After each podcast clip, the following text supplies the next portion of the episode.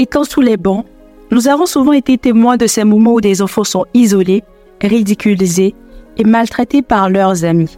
Ces instants de jeu de détente qui devraient être empreints de joie et d'amitié peuvent parfois se transformer en véritable cauchemar pour certains élèves. Hello tout le monde, j'espère que vous allez bien. C'est Grace Gobet, jeune blogueuse de l'UNICEF Côte d'Ivoire.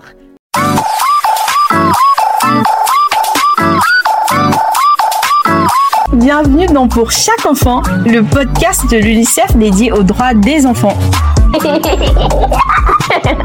Éduquer, inspirer, agir.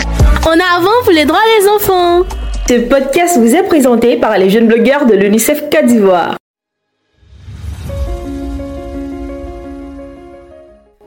Hello tout le monde, j'espère que vous allez bien. C'est Grace Gobet, jeune blogueuse de l'UNICEF Côte d'Ivoire. Alors aujourd'hui, on se retrouve dans un tout nouveau numéro pour aborder un sujet assez sensible. Étant sous les bancs, nous avons souvent été témoins de ces moments où des enfants sont isolés, ridiculisés et maltraités par leurs amis. Ces instants de jeu de détente qui devraient être empreints de joie et d'amitié peuvent parfois se transformer en véritable cauchemar pour certains élèves. Soucieux de cette situation, nous avions décidé de lancer un appel à témoins afin d'entendre ces personnes qui en ont été victimes. C'est ainsi que nous avions fait la rencontre d'une jeune fille qui a bien voulu garder l'anonymat par peur de représailles. Nous la nommerons donc Anno.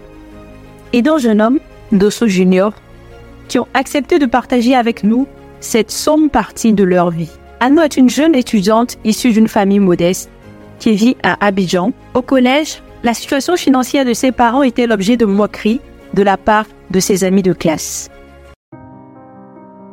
J'ai été victime d'harcèlement de la sixième à la terminale. D'abord à cause de ma forme, ensuite euh, à cause de mon appartenance sociale. Faut dire que lorsque je partais à l'école, mes parents n'avaient pas grand moyen, surtout de la sixième à la troisième. Et je partais toujours avec la même chaussure et les mêmes habits à l'école. J'ai même fait la classe de la sixième à la troisième, j'ai eu la même tenue. Et cela m'a beaucoup affecté parce que mes amis ne manquaient pas une occasion de se moquer de moi, de me rappeler qui j'étais. Ça a affecté ma santé mentale. J'étais devenue très dépressive parce que les harcèlements ont continué. Ça allait même recommencer à l'université. Tout a commencé quand j'étais en sixième parce que je suis quelqu'un de très jovial. J'amuse beaucoup, je rigole beaucoup. Et une fois, on de s'amuser et une fille qui était très grande que moi, parce que moi, je suis rentrée en sixième, j'avais encore 9 ans.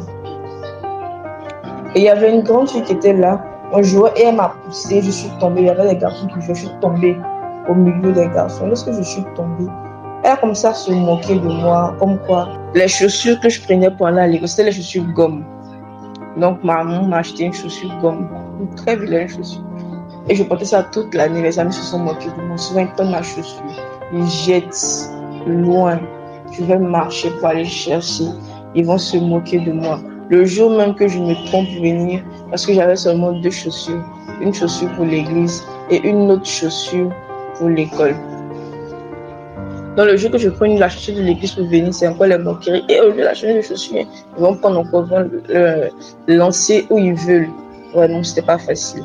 Ils m'ont torturé comme ça. Donc, je me contentais de ce que j'avais. Donc, une fois, il y a mon grand-papa qui est venu et qui m'a donné de l'argent. Et donc, j'étais tellement content. Je dis, aujourd'hui, je vais me faire plaisir. Et il y avait une dame qui vendait à ticket juste à l'entrée du marché. Et quand je suis rentrée dans le coach pour acheter à manger, il y a d'autres mes amis qui m'ont vu. Ils sont allés appeler toute la classe. Yi, venez aujourd'hui là. Elle est partie manger à ticket chez la tante là. Yi, elle a l'argent aujourd'hui. Tous ceux avec qui j'étais dans le coin étaient gênés. Mais chez toi, là, c'est interdit de manger. Ou bien, ils se moquent de toi. La dame même là, elle n'a même pas pris l'argent. J'avais tellement honte.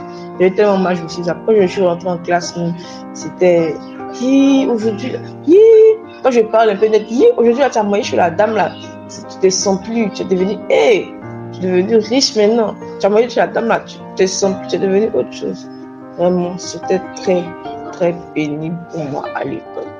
Comme Anno, plusieurs jeunes filles et garçons ont subi et continuent de subir des traumatismes dans les cours de récré à l'école.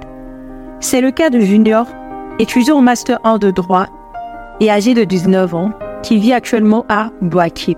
Je peux définir le harcèlement en milieu scolaire comme étant une violence répétée qui peut être verbale, physique ou psychologique en milieu scolaire.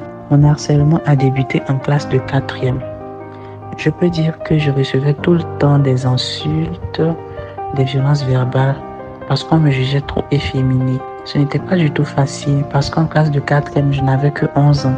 Pour un enfant de 11 ans, vivre ce genre de truc, c'était vraiment un enfer. Je me faisais insulter, des fois même taper, me traitait de tous les noms juste parce qu'on me jugeait trop efféminé. Cela a eu un véritable impact sur ma santé mentale parce que l'élève passe 5 jours sur 7 à l'école. Sur les 5 jours sur 7, se faire insulter, se faire traiter de tous les noms par ses camarades, vraiment, c'était pas du tout facile. J'ai pensé au suicide, à mettre fin à mes jours. Et là, j'ai 19 ans et depuis 11 ans, je subis tout ça. Le message que je peux lancer afin de mettre fin à ce fléau qui sévit en milieu scolaire est de dire aux personnes qui se font harceler de ne surtout pas se taire. À l'issue de ces témoignages, c'est l'occasion pour nous d'interpeller les jeunes gens et les membres des administrations scolaires autour du respect du droit à la protection en milieu éducatif. Celui est censé être le temple du savoir et il est primordial que chaque partie veille à ce que ce savoir soit partagé dans un environnement paisible, sans violence. Aux parents, nous lançons une alerte, celle d'être à l'écoute et attentif au comportement de leurs enfants. Au moins changement de comportement de vos progénitures, n'hésitez pas à prendre vos responsabilités afin de découvrir ce qui se cache réellement derrière ces troubles comportementaux. Ça y est, nous sommes à la fin de cet épisode nous vous donnons rendez-vous chaque mercredi à partir de 16h. D'ici là, abonnez-vous à ce podcast, partagez-le et portez-vous bien. Ce podcast a été réalisé par les jeunes blogueurs de l'UNICEF Côte d'Ivoire.